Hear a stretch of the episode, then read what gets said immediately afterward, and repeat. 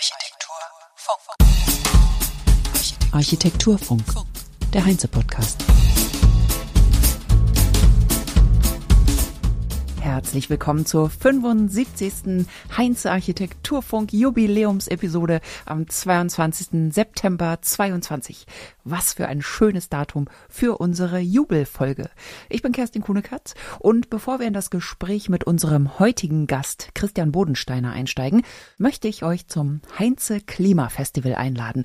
Das findet vom 2. bis zum 4. November in den Alte Schmiedehallen Düsseldorf statt. Schirmherr des Festivals ist der Schauspieler und Umweltaktivist Hannes Jennecke, der neben den wichtigsten und bekanntesten Persönlichkeiten der Bauwende dort sein und eine Keynote halten wird. Weitere Keynotes kommen unter anderem von Professor Dr. Dr. Hans-Joachim Schellenhuber, dem Architekten Thomas Rau, der Professorin und Sachverständigen des Deutschen Bundestages und Mitglied im Expertenkreis Zukunft Bau des Bundesministeriums für Wohnen, Stadtentwicklung und Bauwesen, Dr. Lamia Messari Becker von der Projektdirektorin bei Kobe, Caroline Nagel, und von Core Stockholm Polesguard von 3XN und GXN und viele andere. Insgesamt könnt ihr 36 Keynotes von Klima, Architektur und Bauexpertinnen hören, an 18 Workshops teilnehmen, 91 Fachvorträge mit Lösungen aus der Bauindustrie hören, 74 KompetenzpartnerInnen in der Ausstellung kennenlernen, euch austauschen und netzwerken in mehreren Dialogzonen und der Verleihung des Heinz Architektur Awards beiwohnen. Der Glamour-Faktor ist also auch garantiert. Also, drei geballte Tage, in denen auf 8500 Quadratmetern gut 3000 BaufachexpertInnen und BauentscheiderInnen informieren, diskutieren und voneinander lernen. Und das alles für euch kostenlos. Seid dabei. Informieren und anmelden könnt ihr euch ganz einfach auf der Website klimafestival.heinze.de. Jetzt zu unserem heutigen Gast, den ich auf der Heinze Architektur in München gesprochen habe. Heute findet die Architektur übrigens in Stuttgart statt und nächste Woche gibt es noch zwei Termine, einen in Leipzig und einen in Berlin. Tolle Keynote-SpeakerInnen auch hier. Kostenlos anmelden könnt ihr euch unter event.heinze.de slash Architektur. Alle Links findet ihr natürlich wie immer in den Show Notes. Ja, mein heutiger Gast ist Christian Bodensteiner. Er ist Gründer und Mitinhaber des Architekturbüros Bodensteiner Festarchitekten, das er 1998 gegründet hat und seit 2005 mit Annette Fest zusammenführt. Er ist Mitglied im BDA und Mitglied bei Klimawende Planen. Er lehrte und forschte von 2013 bis 2018 am Lehrstuhl für Baukonstruktion und Baustoffkunde der TU München. Er ist tätig als Preisrichter und er engagiert sich außerdem für sozial gerechte Bodenpolitik. Wir sprachen über das preisgekrönte Projekt Casa Rossa, das 2020 in Chemnitz fertiggestellt wurde. Dieses Projekt zeigt einmal mehr ganz deutlich, was Architektinnen und Architekten schaffen können, wenn man sie lässt. In diesem Fall haben die Architektinnen von Bodensteiner Fest sich selbst ein eigenes Projekt besorgt, um frei arbeiten zu können und um der Einschränkung durch festgelegte Parameter zu entgehen, die andere normalerweise schon festgelegt haben, bevor der die Architektin mit der Arbeit beginnt. Und die anfänglichen Entscheidungen seien die maßgeblichen Entscheidungen für ein Projekt, sagt Bodensteiner. Man kann nur hoffen, dass der Erfolg dieses Projektes einen Wendepunkt markiert. Ich zitiere den Jurytext vom Deutschen Nachhaltigkeitspreis. Die intelligente Konzeption und die unerschrockene Herangehensweise zeigen in vorbildlicher Weise den Umgang mit einer Gebäuderuine, von dem man nur hoffen kann, dass er Schule macht und als ernstzunehmende Alternative zur Luxussanierung gesehen wird. Die Ästhetik des Imperfekten und der minimalistische Ansatz machen die Casa Rossa zu einem Pionier der Umbauwende. Zitat Ende. Das brauchen wir, das brauchen unsere Städte. Die Casa Rossa wurde vielfach ausgezeichnet. Ich zähle mal elf Preise bzw. Nominierungen auf. Architekturpreis Farbe, Struktur, Oberfläche, erster Preis Wohnbau. Brick Award 22, nominiert. Deutscher Nachhaltigkeitspreis 22, Finalist. Architekturpreis BDA Sachsen, Anerkennung. KfW Award 21, Bauen im Bestand. DMK Award für nachhaltiges Bauen, erster Preis Wohnbau. Dammpreis 22, nominiert. Deutscher Ziegelpreis 21, Sonderpreis. Fritz-Höger-Preis 20, Winner Bronze. Heinze Award 20, beste Wohnungsbauten. Heinze Award 20, Sonderpreis Nachhaltigkeit. In der Presse wurde natürlich auch viel berichtet, also habe ich mit einem Auszug aus einem Artikel der DB unser Gespräch begonnen. Das jetzt losgeht. Der Ortsteil Sonnenberg in Chemnitz ist ein Flächendenkmal. Kaum ein Straßenzug, dessen Bauten aus der Gründerzeit nicht in der Liste der Kulturdenkmale eingetragen sind. Umso schwerer war es in der Gießerstraße, dem Jahrzehnte währenden Verfall eines Gebäudes aus dem Jahr 1910 machtlos zuschauen zu müssen. Fast 30 Jahre stand das Haus leer, bevor es Christian Bodensteiner und Annette Fest mit ihrem Partner bei einer Zwangsversteigerung erwerben konnten. Was war Ihre Motivation, dieses Haus zu ersteigern und instand zu setzen? Also ein wichtiger Grund war, dass wir einfach mal ein eigenes Projekt machen wollten, mal selbst Bauherr sein. Motiviert auch dadurch, dass wir ja immer wieder auch feststellen, dass wir beauftragt werden, wenn so die gewisse Parameter schon eigentlich festgelegt sind. Und das ist nicht immer in die Richtung äh, gegangen oder es geht mal oft nicht in die genau in die Richtung, in die wir gehen würden. Und äh, sind ja doch diese ersten Entscheidungen ähm, letztendlich die, die am weitesten maßgeblich sind für das Projekt. Ja, also dieser, äh, diese Möglichkeiten, noch ähm, Dinge zu ändern, die die verringern sich ja sehr schnell. Ja. Also man ist in den ganz ersten Leistungsphasen eigentlich äh, absurderweise heißt es ja Leistungsphase Null. Äh, es ist aber nicht Null. Diese Entscheidungen, die wollten wir einfach gerne mit beeinflussen oder selbst treffen. Ja, das war eigentlich so ein wichtiger Ausgangspunkt. Und warum Chemnitz ist wahrscheinlich auch die Frage, weil wir sind ja Münchner, aber versuchen Sie sowas mal in München. Hm. ist jetzt für uns nicht denkbar. Jetzt wegen der Auflagen oder wegen der Preise? Nein, einfach wegen der Preissituation, mhm, ja. ja. ja. Das heißt, haben Sie aktiv Ausschau gehalten nach so einem Projekt? Also Sie hatten schon diese, diesen Wunsch und diese Idee, bevor Sie dieses Haus gesehen haben und tragen das schon länger mit sich rum, diese Idee? Ja, die Idee tragen wir eigentlich schon seit äh, vielen Jahren mit uns rum, aber es war dann einfach äh, jetzt so aufgrund der wirtschaftlichen Situation, Zins, äh, Niedrigzinsphase und so weiter ähm, mal eine Möglichkeit, da mhm. auch nur dran zu denken. Also Sie sagen, Sie haben angefangen zu suchen, um eben genau so ein Haus zu finden. Das war das, was Sie gesucht haben. Ja, also wir hatten den Gedanken schon mal vor 30 Jahren äh, eine Hausgemeinschaft zu gründen. Das äh, ist aber dann im Sande verlaufen oder war dann auch nicht machbar. Und das war jetzt einfach ein neuer Anlauf, die, äh, und wir sind ja circa 2015 oder 2014 ähm, haben wir uns auf die Suche gemacht. Haben zuerst in Leipzig geschaut und äh, sind dort aber nicht fündig geworden und irgendwann habe ich dann diesen Sonnenberg, dieses Viertel in Chemnitz entdeckt. Das ist so eine Art Dornröschenschlaf vielleicht gemacht hat in dem Zeitraum noch. Ja. Und wie sind die Nachbarhäuser? Sind da auch Architekten aktiv oder ist es, äh, verfallen die weiter oder sind die gar nicht so verfallen? Nein, die, die Straße ist eigentlich weitgehend durchsaniert. Ähm, mir ist jetzt niemand bekannt äh, in dem Viertel, der jetzt, äh, also kein Architekt, der jetzt dort selbst was, ähm, ein Projekt machen würde. Aber es sind natürlich viele ähm, Akteure auch dort und äh, manche Straßen sind eben schon in einem sehr guten Zustand und manche Straßen merkt man einfach, das äh, sind dann entweder Straßen, die stark frequentiert sind, verkehrlich stark belastet, die kommen dann als letztes. Mhm. Und absurderweise, wenn man eben die, äh, wenn, wenn man durch das Viertel fährt, benutzt man natürlich eher die Durchgangsstraßen und hat dann einen ganz anderen Eindruck vom Viertel. Also Sie haben diese Instandsetzung gewählt und wie ist das, unterscheidet sich das für Sie persönlich von der Arbeit, einen Neubau zu entwickeln? Ist das spannend, das instand zu setzen, als neu zu entwickeln? Also wir machen eigentlich beides sehr gerne. Was ich auch sehr spannend finde, ist eben auch eine Kombination, also ein Bestand mit einer Erweiterung beispielsweise.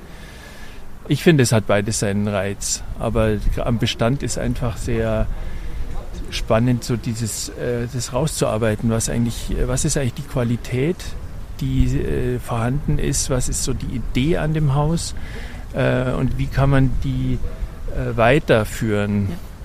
Ja. ja. also dass man dem, dem, dem Gebäude nichts aufzwingt, äh, sondern irgendwie mit dem geht, was da ist. Also sowohl konstruktiv, aber natürlich auch gestalterisch ähm, in jeder Hinsicht. In welchem Zustand war dieses Haus, als Sie es vorgefunden haben? Also das Haus hatte äh, Deckendurchbrüche fast bis ins Erdgeschoss runter. Und, äh, oh, das ist ja dann schon kurz vorm Zusammenbrechen. Ja, das war also tatsächlich ähm, relativ spät ähm, äh, oder kurz vor nicht mehr zu retten, äh, zu retten ja, ja okay. muss man sagen. Das ist ja so, dass so ein, äh, dieser Verfallsprozess äh, relativ langsam beginnt und dann irgendwann wirklich Fahrt aufnimmt. Mhm. Und das war dann schon der Fall. Also das Dach war, musste noch über den ersten Winter gesichert werden, bevor wir überhaupt irgendwas gemacht haben, damit es äh, nicht unter der Schneelast dann womöglich einknickt. Wie geht die Stadt mit sowas eigentlich um? Also wenn Sie jetzt nicht gekommen wären, das Haus muss ja gesichert sein, weil sonst die anderen Häuser daneben ja auch gefährdet sind. Also die Stadt hat da sehr viel Energie reingesetzt. Gerade dieses Haus war also in der Stadtverwaltung sehr bekannt äh, als eins der derjenigen, die eben noch nicht saniert sind und die in, gerade in so einer schon sanierten Zeile stehen.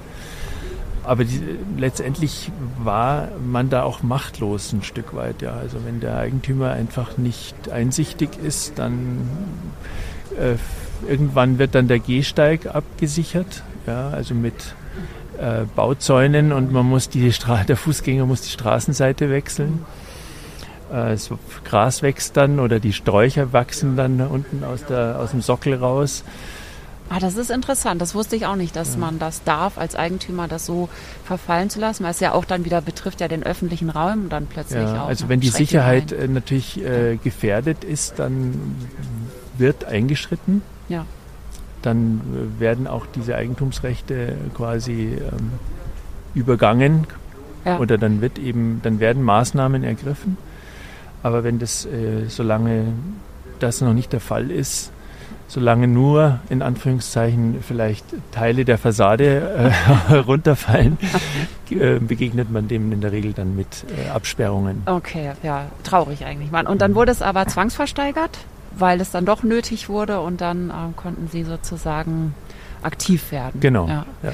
Wie lange haben Sie dafür gebraucht, jetzt von Erwerben bis Fertigstellung? Das waren ungefähr ja, ziemlich genau drei Jahre. Eigentlich. Ah ja. Mhm. Also wir haben ein knappes Jahr mit Planung und Genehmigung ähm, gebraucht. Und dann die Sicherung war dann das erste halbe Jahr. Sicherung bedeutet eben Wiederherstellung der statischen Tragfähigkeit oder des statischen Systems. Dann die eineinhalb Jahre darauf äh, war die Sanierung weil Sie auch selber Bauherr waren, haben Sie sich, mussten Sie das ja alles auch erstmal finanzieren. Sie haben ja jetzt ein, ein Wohnhaus geschaff, erschaffen, wo auch Leute drin wohnen und Miete zahlen und so weiter. Das ist sozusagen die finanzielle Lage ist jetzt geklärt, aber am Anfang mussten Sie ja total reinbuttern finanziell dann wahrscheinlich. Ne? Ich denke mal, viele Architekten, Architektinnen träumen wahrscheinlich davon, ihr eigenes Projekt zu haben, damit sie eben auch frei arbeiten können. Haben Sie da Tipps? Was muss, wie kommt man, wie kann man das stemmen? Also wir hätten, wir hätten das Projekt nicht stemmen können ohne Fördergelder. Äh, und, und Fördergelder gab es, weil es ein Kulturdenkmal war, oder? Ähm, also es ist kein, kein Denkmal, also es steht nicht unter Denkmalschutz das Gebäude. Mhm. Aber ähm, es ist eben so, dass ein öffentliches Interesse besteht, äh, diese Bausubstanz zu erhalten und insbesondere dann in einer Zeilenbebauung bzw. einer Blockrandbebauung dann eben Gebäude zu erhalten, die gefährdet sind. Hm. Okay, ja. also danach Ausschau halten, das wäre schon mal für Architekten, Architektinnen interessant, die halt äh, nicht wissen, wie sie daran kommen, dass man nach Förderungen Ausschau hält. Ja, könnte man sagen. Ich wollte nochmal über das Haus selber sprechen. Was für Materialien haben Sie da vorgefunden? Das ist eine Ziegelfassade, richtig? Ja. Und welche Materialien haben Sie sonst vorgefunden? Also das Gebäude hat ja Holzbalkendecken, die wir aber entfernt haben.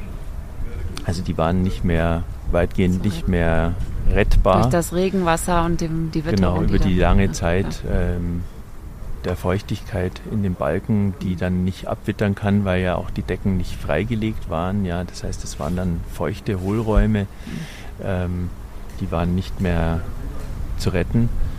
Ähm, die wurden also ausgetauscht. Das heißt, ähm, es war schon recht, ähm, ja, war schon recht radikal, was äh, zurückgebaut werden musste. Das Treppenhaus ist äh, in, der, in den Gründerzeitgebäuden äh, in Chemnitz traditionellerweise ein steinernes Treppenhaus.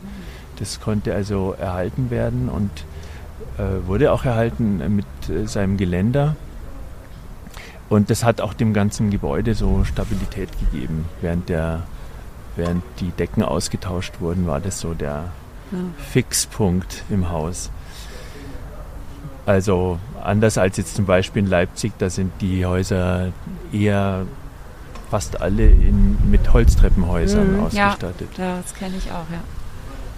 Also man sieht äh, auch da, äh, Chemnitz war damals schon eine recht, eine sehr reiche Stadt, war sogar die reichste Stadt Deutschlands im Grunde genommen ähm, in der Industrialisierung.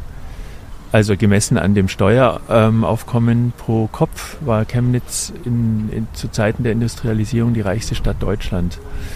Und das ähm, würde ich sagen, spiegelt sich da auch wieder. Mhm. Und außerdem rettbar waren noch die Wohnungseingangstüren. Die waren zwar in einem recht desolaten Zustand, wie man sich vorstellen kann, aber. Holz auch. Auch Holztüren, mhm. ja. Aber der Schreiner hat da sehr gute Arbeit geleistet. Richtig und, restauriert. Ja. ja. und wir haben äh, die sämtliche Zimmertüren des Hauses äh, zusammengetragen und in einem Geschoss, in einer Wohnung dann wieder eingebaut. Ah ja. Und ich habe auch gelesen, dass Sie auch Materialien recycelt haben. Welche waren das? Also ähm, ja, das ist jetzt die Frage, wie man es bezeichnet, aber ähm, Recycling oder, oder, oder man nennt es zirkuläres Bauen oder mhm. äh, trifft jetzt vor allem auf die Ziegel zu, würde mhm. ich sagen. Also wir haben ähm, das Waschhaus im Hof abgebrochen und haben diese Steine dann wiederverwendet. Wir haben ja das Gebäude auch aufgestockt, haben also das Dach hofseitig ausgeklappt, äh, quasi eine halbe Etage dadurch zu, dazu gewonnen. Und um das Treppenhaus dann weiter nach oben zu führen, haben wir diese Steine verwendet. Ja. Oder eben auch für andere ähm, Mauerarbeiten. Und die Gestaltung selber, die hat ja was sehr Robustes. Ich möchte mal nochmal von der DB ein Zitat vorlesen. Für die ruppige Rohbauästhetik, die ein Bauträger oder Investor wohl nie so umgesetzt hätte, gibt es offensichtlich einen Markt. Alle Wohnungen sind bereits vergeben. Das Haus wird also gut angenommen und wenn man das auf den Bildern sieht, dann, dann sieht man auch, was gemeint ist. Ich verlinke das auch ähm, in den Show Notes. Also welche Rolle spielt Unperfektion, wenn man Instandsetzung vornimmt? Wann sagt man, hier ist jetzt Schluss? hier mache ich jetzt nicht weiter die Wand, äh, weiß ich nicht, dass ich sie noch verputze und schleife und alles glatt mache, sondern nein, die bleibt jetzt sichtbar mit all ihren Macken, mit ihrem Alter. Wie entscheidet man das? An welchem Punkt?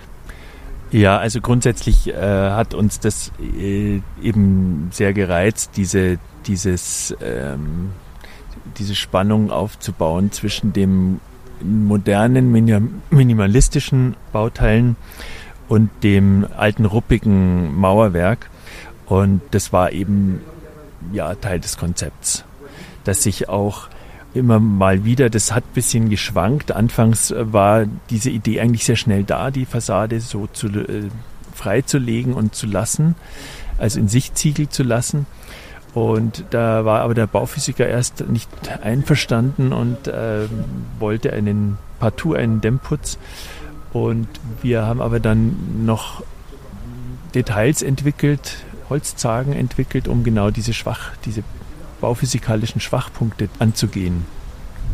Und dann hat es wieder so ein bisschen so einen Schwung gebracht und wir haben gesagt, Mensch, wenn wir es außen haben, lass es uns innen auch weiter durchziehen. Treppenhaus war schon klar. Äh, und dann kamen eben auch noch äh, Räume dazu und äh, auf die Spitze getrieben haben wir es dann in einer Wohnung äh, im dritten Obergeschoss, wo wir den gesamten Wohnbereich mitsamt dem Flur in Sichtziegel gelassen haben. Mhm. Dort wurden dann auch die Zimmertüren weggelassen und dadurch hat man wirklich so einen, eigentlich einen kompletten Rohbau vor sich oder dieses Rohbau-Feeling.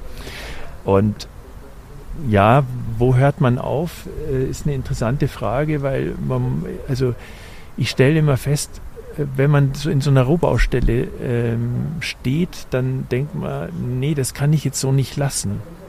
Das ist einfach zu, zu rough. Krass, ja. ja. ja.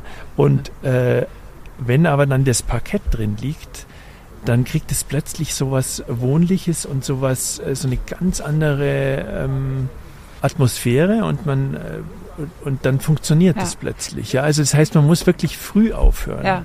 ja, und vor allen Dingen auch immer dann wahrscheinlich abchecken, weil man eine Veränderung vornimmt, nochmal neu bewerten anscheinend. Ne? Also am Anfang, also es wirkt halt so und wenn man eine Veränderung vornimmt, wirkt es wieder anders und das immer wieder alles im, äh, im Blick ja, behalten. Also man geht ja immer wieder so äh, durch und äh, dann werden dann Fehlstellen in der Regel ausgemauert, wenn man, wenn man welche findet oder man hat dann irgendwelche Schlitze auch. Ja, wir haben ja auch so, ein, so Schlitze vorgefunden, die wir einfach geschlossen haben mit Zement. Und, äh, und die Lasur hat es dann eben so zusammengebunden wieder. Ja, es äh, man stößt dann immer wieder auf irgendwas. Das kennt wahrscheinlich jeder Architekt aus der Mängelbeseitigung. Ähm, irgendwas ist dann wieder in Ordnung gebracht und dann findet man irgendwie die nächsten äh, Stellen, ja. Also weil, weil, weil der Fokus dann drauf äh, plötzlich wieder drauf ist. Ja, und Sie können ja, weil es ja Ihr Haus ist, auch immer noch weiter was verändern, eigentlich. Und ich wollte noch was anderes fragen. Also ich muss äh, zum Ende kommen, weil der Andrea Samatano, der winkt mir schon, dass er Sie unbedingt haben will. Aber ich würde gerne wissen, was für Bewohner und Bewohnerinnen sind denn das, die diese Ästhetik auch verstehen? Sind das jetzt alles Architekten und Architektinnen? Nein, tatsächlich kein einziger, aber es sind alles junge Leute. Ah, ja. Ja. Also die, die gewinnen dem das auch ab, dass es Ästhetik ist, so wie es ist. Auf jeden Fall. Ja. Ich hatte ja gerade über diese Wohnung gesprochen im dritten. Äh, da ist ein junges Paar eingezogen und äh, es war wirklich die erste Wohnung, die sie sich angesehen haben. Und so das, Sie haben gesagt, das, das ist es. Ja. ja. Vielleicht ist das ja wirklich die Zukunft. Sehr schön. Also ich freue mich, dass es solche Projekte gibt und wünsche mir, dass viele Architekten, Architektinnen ihre Kompetenz eben auch in sowas auch dann ausdrücken können und zeigen können eben. Toll, vielen Dank für das Gespräch und für die Auskunft, Herr Bodensteiner.